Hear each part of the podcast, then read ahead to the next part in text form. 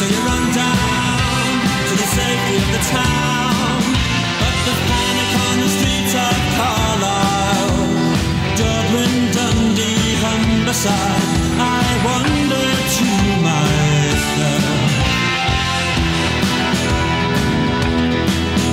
¿Sabía usted que en alguna ocasión, y eso me enteré, bueno, ya lo había escuchado, pero lo pude confirmar, bueno, revisar más que nada, en la temporada 1978-79 de la Liga Mexicana del Pacífico, todavía jugaba Guaymas. También estaban los, los este, potros, sí, ya estaban los potros. Era su primera o su segunda temporada en la Liga Mexicana del Pacífico de los Potros de Tijuana, pero bueno, en Guaymas estaban los ostioneros de Guaymas. Yo tendría por ahí de 5 o 6 años. Y resulta que para esa campaña dejaron de llamarse ostioneros. Le digo que yo ya lo había escuchado, ya lo sabía, pero aquí lo estoy comprobando porque ya le había platicado yo a usted que me hice de una colección vasta, grande, de revistas Hit y Super Hit, y esta es del 78. Es exactamente de octubre. 29 de octubre del 78 es la revista que trae en la portada un tipo póster a doble plana de Aurelio López, que en ese tiempo estaba con Venados, y aquí aparece con, la, con el uniforme de Venados. Pues en el 78-79, los ostioneros de Guaymas siguieron jugando en Guaymas, pero se llamaron Marineros de Guaymas. Marineros de Guaymas por un convenio de trabajo eh, que tuvieron en ese año, no sé cuántos años duraron así, eh, jugando como marineros, alguien de Guaymas me podrá decir. Eh, en el equipo estaba Jesús Homer, recuerdo que eso sí lo recuerdo bien, y de hecho aquí viene una foto. Y se llamaron los Marineros de Guaymas. Los ostioneros de Guaymas en el 78-79, por lo menos en ese año, se llamaron o fueron o participaron con el nombre de Marineros de Guaymas. Y aquí estoy viendo los uniformes y azules, tipo de esos tipos ochenteros que usaban los piratas de Pittsburgh, de, de todos de un solo color, eh, casaca y pantaloncillo, pantalón. Y en la gorra la M parecía un, un trinche, ¿no, Guillermo? De esos de los que usan los, los tritones, los, el, mundo de las sirenitas. El, es como una, una M y la parte central se levanta y es como un tridente. Un, un tenedor de tres picos, un tridente. Tiene Entonces- como un ligero parecido a la, a la gorra de los Brewers. La de los. Brewers, la de los Brewers Digo, es es un- el guantecito, el pero guante, este es, una, es más un o menos. tridente. Más o menos. No le encuentro yo el parecido, ¿eh? Pero bueno, se parece. Pues es una semejanza de alguna gorra que tuvieron en alguna ocasión los marineros de Seattle. Entonces, ahí se la dejó esa información de que, eh, que me estoy no enterando, pero estoy aquí leyendo ese reportaje de la revista Super Hit. Soy Armando Esquivel, esto es Círculo de Espera Radio. Estamos escuchando la canción Panic del grupo eh, inglés de Smiths, comandado por Morrissey. Johnny Mark también andaba por ahí. Johnny Mark. Eh, estamos transmitiendo a través de la legendaria frecuencia 1550 AM. Por aquí nos escuchamos más fuerte y llegamos mucho más lejos. Lo hacemos todos los días de lunes a viernes eh, a partir de las cuatro y media en esta frecuencia. Pero también si usted lo prefiere nos puede encontrar en nuestro podcast del mismo nombre, Círculo de Espera Radio en Spotify. Bienvenidos, es martes, hay mucho de qué hablar, además de los marineros de Guaymas. Hay mucho de qué hablar porque hoy arrancan las series de playoff y de eso hablaremos al regresar de esta pequeña introducción de mi buen amigo Jorge Niebla, el Caifán, quien es el encargado siempre, siempre de abrir las puertas de este espacio. Bienvenidos.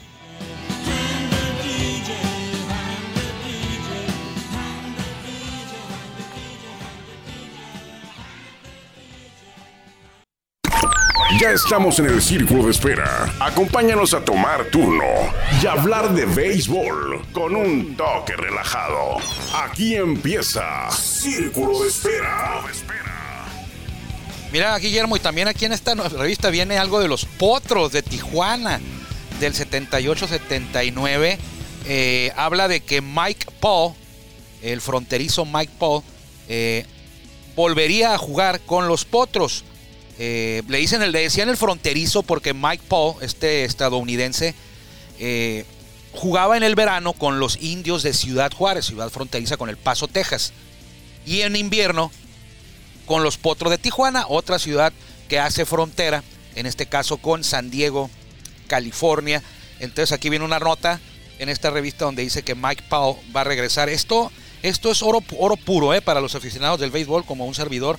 Tener en las manos este tipo de documentos de hace 40 años eh, que hablan. No hay lugar donde encontrar esto más que en estas revistas, no, no está documentado. Aparte de aquí, donde puede usted ver esto. Aquí viene también, eh, no sé si usted lo recuerda, Jerry Hairston. Jerry Hairston es el padre de dos peloteros que llegaron a grandes ligas, uno del mismo nombre, Jerry Hairston Jr., y el otro Scott Hairston. Ellos eh, participaron en alguna ocasión con México en el Clásico Mundial de Béisbol. Estuvieron representando a México Scott y Jerry Jr.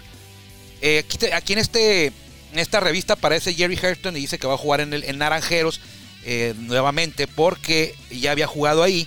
Y aparece una foto del día que se casó en el Diamante, en el Parque Héctor Espino, está él uniformado y está su esposa vestida de blanco, con un ramo de flores, el velo, y es una mexicana. Dice que el día de la boda, en pleno Diamante del Parque Naranjeros, y en un párrafo de la nota menciona, habla acerca de eso, por ahí te lo había encontrado, dice que se casó con una naranjerita. Aquí está, Hairston ya tiene una buena historia en Hermosillo, incluso ahí se casó con una linda naranjerita y aquí está la foto de su esposa que es la madre de Scott y de Jerry Jr. Y así hay muchas, muchas notas muy interesantes. Hay una que dice que el Paquín buscará regresar a grandes ligas como, como jugador. Recuerde usted que debutó con los Mets. Solamente estuvo en un juego y ya nos le volvieron a, a llamar. Lo cambiaron a Cachorro de Chicago, pero estuvo solamente en ligas menores. Nunca debutó. Nunca regresó, perdón. El Paquín, quien sí debutó con los Mets. El último juego de temporada regular le tocó participar al Gran Paquín en grandes ligas como catcher. eh, y ya nunca se le volvió a ver en la gran carpa. Entonces, eh, por ahí le voy a estar compartiendo algunas notas. Estas por no las pude ampliar más porque las estoy precisamente, las estoy viendo ahorita. Las tengo en, mi mano. Aquí tengo otra revista donde está eh, Celerino Sánchez y Carlos López. Celerino Sánchez en paz descanse. Y eh, veracruzano. Y, eh, y Carlos López Mazatleco o Mazatlense. todavía vive, por ahí anda. Y también trae aquí una nota de Jorge Horta que dice que una temporada en el invierno le tocó estar como jugador con los Mayos de Navojoa y su papá era el coach. Su papá era el coach. Jorge Horta es mexicano, nacido en Mazatlán, jugó grandes ligas y su papá, de Pedro Horta se llamaba su padre, le tocó ser coach de primera base en el mismo equipo en el que estuvo. Y no puede faltar en el que estuvo, estuvieron padre e hijo en el mismo equipo. Y no puede faltar en las revistas estas de estos años. No, no hay una en la que no aparezca Vicente Huevo Romo. De hecho, aquí está su hermano con los Yaquis. Aquí está el Paquín que dice que tiene que volver a los Estados Unidos, que le quedó esa espinita y que su objetivo es regresar a la gran carpa Paquín, cosa que no pudo, no pudo eh, completar ese sueño de regresar, porque le, le digo, le repito, sí jugó en grandes ligas con los Mets de Nueva York. Estuvo un juego, de hecho, su tarjetita es una de las más complicadas para la gente que colecciona tarjetas, en este caso de mexicanos, de jugadores nacidos en México que alcanzaron las grandes ligas como un servidor. La de Paquín es una de las más complicadas porque no le hicieron tarjeta el año que jugó, al año siguiente. ¿Por qué? Porque solamente estuvo en un juego. Entonces Tops no le hizo tarjeta. Él aparece en una tarjeta que es parte de una de una colección de aniversario que hicieron los Mets por allá en 1990, si la memoria no me falla. Los Mets hicieron una colección en la que pusieron en esa colección, in- integraron esa colección con todos los jugadores que participaron con ellos. Todos, todos, todos, todos, aunque hubieras estado en un juego. Y ahí cabía Francisco Estrada. Paquín, aparece, dice Francisco Estrada.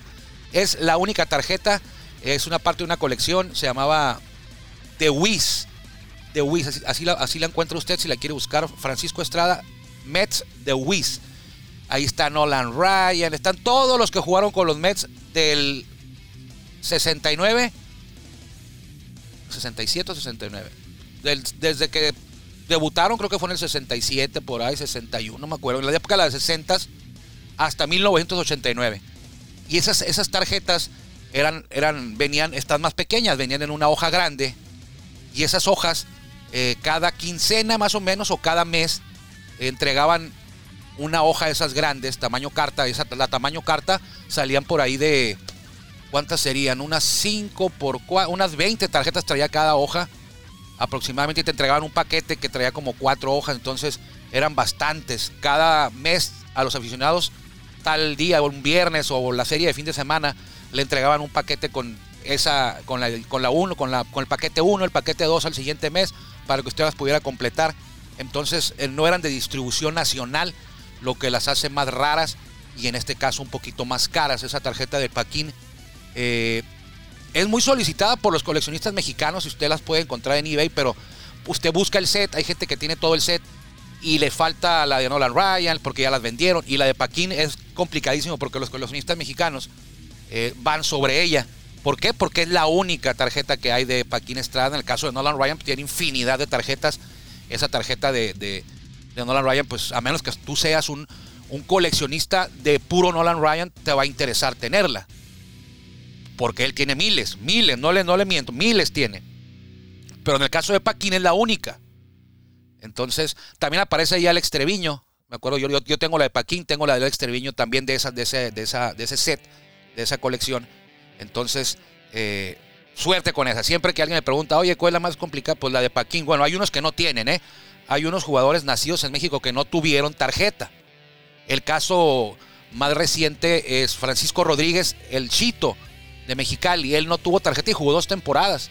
Pero fue un problema ahí con el sindicato de jugadores y, la- y las marcas compañías de tarjetas. Y él debutó la parte final de la temporada. Y luego estuvo nada más en la parte inicial de la otra. Entonces fue algo complicado que yo platiqué con él. Y me comentó que no tenía. Él tiene de ligas menores. Eh, Juan Cerro no tuvo tarjeta. eh, pero hay quienes ni de ligas menores. Eh, Bobby Treviño, el hermano de Alex Treviño, ni siquiera tiene de ligas menores y, es muy difícil conseguirla. El Clipper Montemayor, de aquellos, fue el quinto, el quinto jugador mexicano en llegar a grandes ligas, tampoco tuvo tarjetas. Le digo, hay quien tiene de ligas menores, hay quien tiene en aquellos años se hacían postales, esos tipos postales, eh, que venía la foto del jugador y atrás el cuadrito para ponerle el, timbre, el sello postal. Entonces yo tengo, por ejemplo, la de Chile Gómez, la de Jesse Flores, que son, no son tarjetas, tarjetas de béisbol, pero sí son eh, tarjetas postales. Y en este caso, pues, suplen a una tarjeta que no existió, no se le hizo. Entonces, en mi colección están esas tarjetas. Arranca las series hoy, cambiando radicalmente de tema, cambiándonos de carril. Arrancan las series, la Liga Mexicana de Béisbol les llama series de zona. Eh, en nuestro caso les vamos a llamar series semifinales. Semifinales de zona. En el norte, Mariachis de Guadalajara se va a medir Ah, pues ya se está midiendo, ¿eh? ya empezó el juego. Ya va a empezar. No, ya va a empezar. Ya está por empezar. A las 5 empieza el juego. Se va a enfrentar a los rieleros de Aguascalientes que avanzaron como mejor perdedor. Perdieron la serie contra Toro de Tijuana. Al final de cuentas, 4-3 ganó Toros. Y Mariachis le ganó 4-3 la serie a los aguerridos eh, algodoneros Unión Laguna. Así que Mariachis contra Rieleros. Favorito es Mariachis. Eh, Rieleros le dio buena batalla a los toros, pero creo que ya contra Mariachis, yo creo que ya no les va a alcanzar para tanto, para dar otra gran pelea contra Mariachis, el equipo que más batea en la Liga Mexicana de Béisbol durante la temporada regular. Fueron el líder de bateo colectivo estos Mariachis, que tienen sus bajas también. Masaruna Kamura, eh, el pitcher estrella de ellos, que es candidato al, lanzador del año, no estuvo en la parte final de la temporada, ni, ni ha estado en playoff.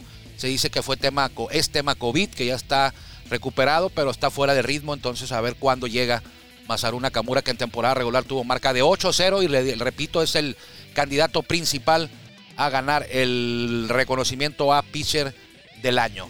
Arrancan en Zapopan hoy en unos minutos, eh, martes y miércoles ahí. eh, viernes, sábado y domingo será en el Alberto Romo Chávez de Aguascalientes.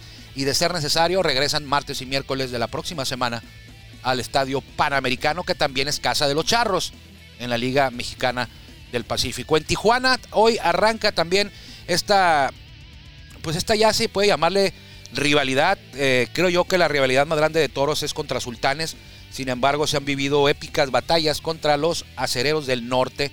Eh, las, aficiones no se quieren. Los jugadores no es tanto. Aquí el tema es que la, afición de Tijuana no le gusta perder contra nadie, pero menos contra acereros y contra sultanes. Y a la de Monclova, bueno, a la de Monclova no le gusta perder con sultanes, no le gusta perder con zaraperos y tampoco con Tijuana. Así que es una rivalidad joven por la historia que tiene Toros, que es corta a partir del 2014, incluyendo también el 2004, ¿no? 2004 y luego regresan al 2014 hasta la fecha. Entonces, Toros terminó en segundo lugar en la zona norte y Macereros fue cuarto se midieron en nueve ocasiones durante la temporada regular y los toros arrasaron, ganaron siete, de hecho los barrieron en par de ocasiones, en una en Tijuana le ganaron los tres al arrancar la temporada. Y en la otra ocasión les ganaron otra vez los tres allá en el horno más grande de México, ya en la parte final de la temporada. Acedero cerró a la baja, de hecho perdió terreno, estaba muy cerca del segundo lugar y terminó en cuarto, luego de perder, si mal no recuerdo, creo que perdieron seis juegos en fila para cerrar campaña. Sin embargo, abrieron los playoffs, el primer playoff contra Zaraperos de Saltillo y ni se despeinaron para quitárselos de encima. ¿eh? Rapidito, cinco juegos, perdieron el primero en el Francisco y Madero de Saltillo, pero luego fueron a su casa, ganaron el segundo ahí, fueron a su casa y les metieron los tres consecutivos para terminar en cinco duelos la serie contra Zaraperos de Saltillo, que los juegos tuvieron parejos todos, sin embargo, pues te ganaron en cinco juegos, se deshicieron de Zaraperos y Zaraperos que terminó tercero ni siquiera como mejor perdedores, se fueron rápido. Así que toros, acereros, mariachis, algodoneros, esos son los enfrentamientos en la zona norte. Recuerde usted, es a ganar cuatro juegos de siete posibles por los mariachis. Hoy abre Anthony Vázquez y por los rieleros Eric Leal, que es el venezolano que es el mejor, eh, la mejor carta que tienen los rieleros. Eh, le ganó a Tijuana en el primer juego de la serie, pero luego perdió en el, quinto Mientras que en la serie de toros contra acereros abrirá Joe Van por los toros. Mientras que por el equipo campeón, el campeón vigente, el monarca eh, actual, defensor, estará en la lomita el ex Grande Liga. Bueno, hace poquito estuvo todavía en Grandes Ligas, puede regresar. Héctor Velázquez contra Joe es el duelo monticular para hoy. Y de una vez le adelanto el de mañana. Mañana va Horacio Ramírez por los toros contra Francisco Ríos.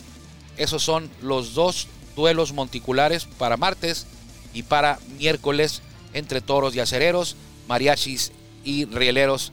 Es son las dos semifinales de la zona norte. En el sur, el favorito Diablos Rojos del México no tuvo problemas tampoco. Bueno, aparte de que perdieron apaleados el primer juego de ahí en adelante, le metieron los cuatro consecutivos a los Tigres de Quintana Roo y ahora están en la semifinal de la zona sur eh, como favoritos y como primer sembrado. Les toca ahora medirse al mejor perdedor que fue el Águila de Veracruz. Ojo, los dos equipos que debutaron en esta temporada no solamente llegaron a playoff, ya están en las semifinales. Eh, como haya sido, el Águila como mejor perdedor, pero están en las semifinales de cada zona. Diablos Rojos del México, el máximo ganador de campeonatos, tiene 16 en la Liga Mexicana de Béisbol. Se enfrentará a el Águila, Veracruz. Este equipo, pues, no sé, no sé si agregarle los títulos que tiene Veracruz, pero cuando les conviene, sí quieren que se les diga, que se le agregue toda la historia de Veracruz. Pero cuando no, te dicen que, hey, nosotros no somos los Rojos del Águila, somos un equipo nuevo, somos una franquicia nueva, somos el Águila de Veracruz. Entonces, si es así, no tiene ningún título. Si se quieren, si se quieren desligar de las franquicias anteriores, como Rojos del Águila de Veracruz, que estuvo en varias etapas ahí, por ahí circulaba, entraban y se iban, entraban y se iban en Veracruz. Entonces no tiene ningún título el Águila de Veracruz, si así lo quiere la nueva directiva, quiere desligarse de todo lo que ocurrió con las franquicias anteriores, pues también se tiene que desligar de los títulos que ganaron las franquicias anteriores. No te puedes quitar nada más los, las obligaciones y quedarte con los derechos. Entonces aquí es todo el paquete completo. Pero bueno, Diablos contra el Águila. No creo yo que tenga problemas Diablos. Hoy abre, no te lo voy a decir quiénes abren en, ese, en esa llave que es la, la de la zona sur, es eh, Héctor Hernández por los Diablos Rojos del México que van a jugar en casa en el estadio Alfredo Harpelú contra Ryan Verdugo por el Águila de Veracruz. Y el miércoles mañana JC Ramírez eh, va a abrir por los Chamucos, por los Escarlatas, por los Pingos. Y Veracruz hasta hoy por la mañana no tenía definido todavía a el abridor para el segundo cotejo, para el segundo desafío. Vámonos a, las, a la otra llave, la última que nos falta por revisar, que es la de Olmecas de Tabasco, que fueron los sembrados dos en la temporada regular. Ya se deshicieron de los Pericos de Puebla con singular alegría, no les, no les supieron ni a Melón en cinco juegos. Perdieron el primero también en el centenario del 27 de febrero allá en Villahermosa.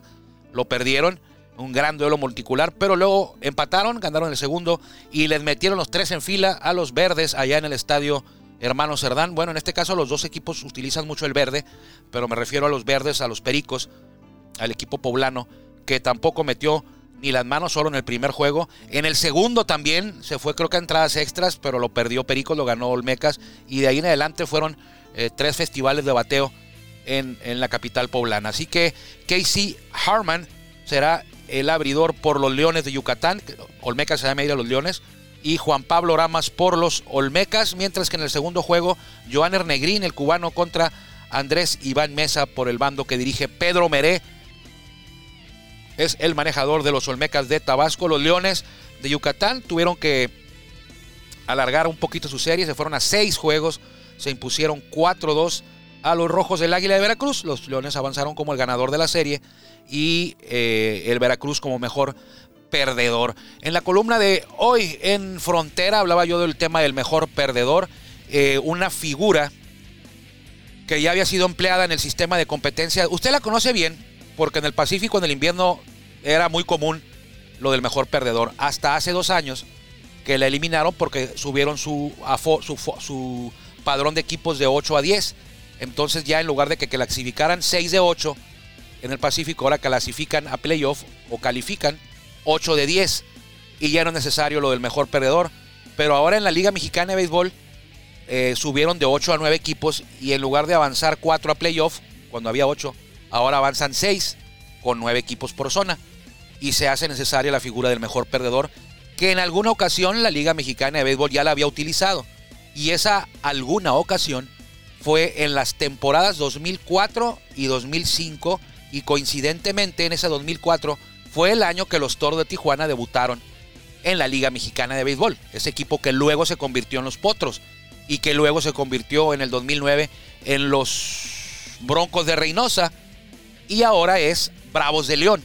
El equipo de Bravos de León, actualmente el que está ahorita, si nos vamos para atrás, vamos a, vamos a llegar hasta que una ocasión fueron Toros de Tijuana en el 2004. Esa franquicia de Bravo de León fue la que en algún momento en el 2004 fue Toro de Tijuana. Pero bueno, en ese 2004 había mejor perdedor. Y sabe usted que los Toros de Tijuana fueron mejor perdedor en esa temporada. En el norte fueron ellos el mejor perdedor al, perder la serie contra Sultanes cuatro juegos a dos. Avanzaron como mejor perdedor con los dos triunfos. Y en el sur lo, lo hizo Guerreros de Oaxaca. Para el 2005 ya no estaban los toros, ya estaban los potros. Y los potros avanzaron hasta la final de la zona norte, no lo hicieron como mejor perdedor. En esa ocasión el mejor perdedor fue Diablos Rojos del México, a los cuales los toros eliminaron en la semifinal de zona. Ese 2005, los potros, perdón. Ese 2005 los potros eliminaron a Monclova cuatro juegos a uno. Luego eliminaron a los Diablos, que eran el mejor perdedor, cuatro juegos a dos. Potros de Tijuana.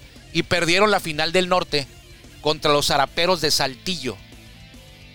Cuatro juegos a tres, en siete juegos. Todavía lo recuerdo los duelos en el estadio del Cerro Colorado. Entonces, eh, en el 2004 y 2005 hubo mejor perdedor en la Liga Mexicana de Béisbol.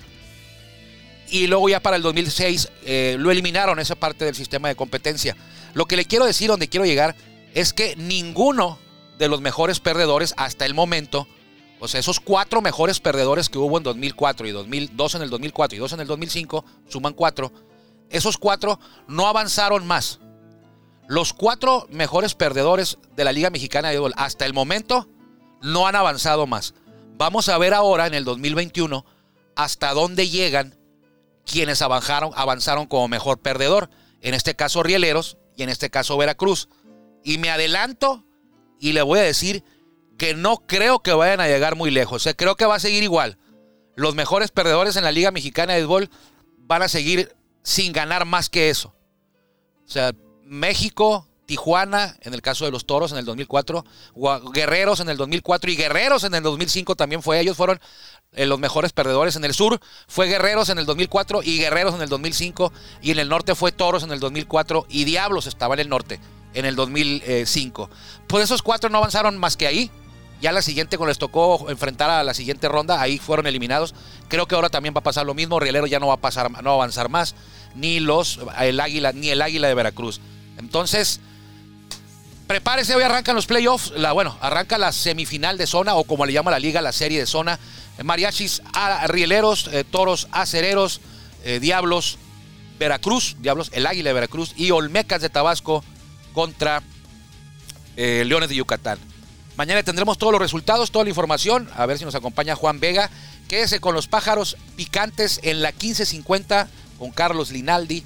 Y si usted prefiere seguir las incidencias del juego, en nuestra estación hermana, la 800 AM, podrá disfrutar de toda la transmisión por radio con las voces de Juan Ángel Ávila, Alexander Azuaje y Denise Barajas. Toros acereros. Pero si usted lo quiere ver, usted lo quiere ver por televisión, canal 45, la estación también hermana la señal de Canal 45, de Grupo Cadena, por ahí el juego de béisbol. Ah, ¿No es por ahí, Guillermo? No es por ahí. Es exclusivo, es exclusivo. El juego de hoy es exclusivo por... ¿Dónde? Toda la serie exclusiva por ESPN, la señal de televisión, y por radio, Juan Ángel Ávila. Lo que usted puede hacer es poner la tele, bajarle el volumen y poner la 800 AM Juan Ángel Ávila, Alexander Azuaje y Denis Barajas. Cuídense mucho, soy Armando Esquivel, le agradezco como siempre que me haya permitido que yo lo acompañara a usted en esta tarde de martes. Si Dios quiere, nos encontraremos por aquí mañana, miércoles. Que le vaya bien. Gracias por acompañarnos en el Círculo de Espera. Nos escuchamos próximamente. Círculo de Espera.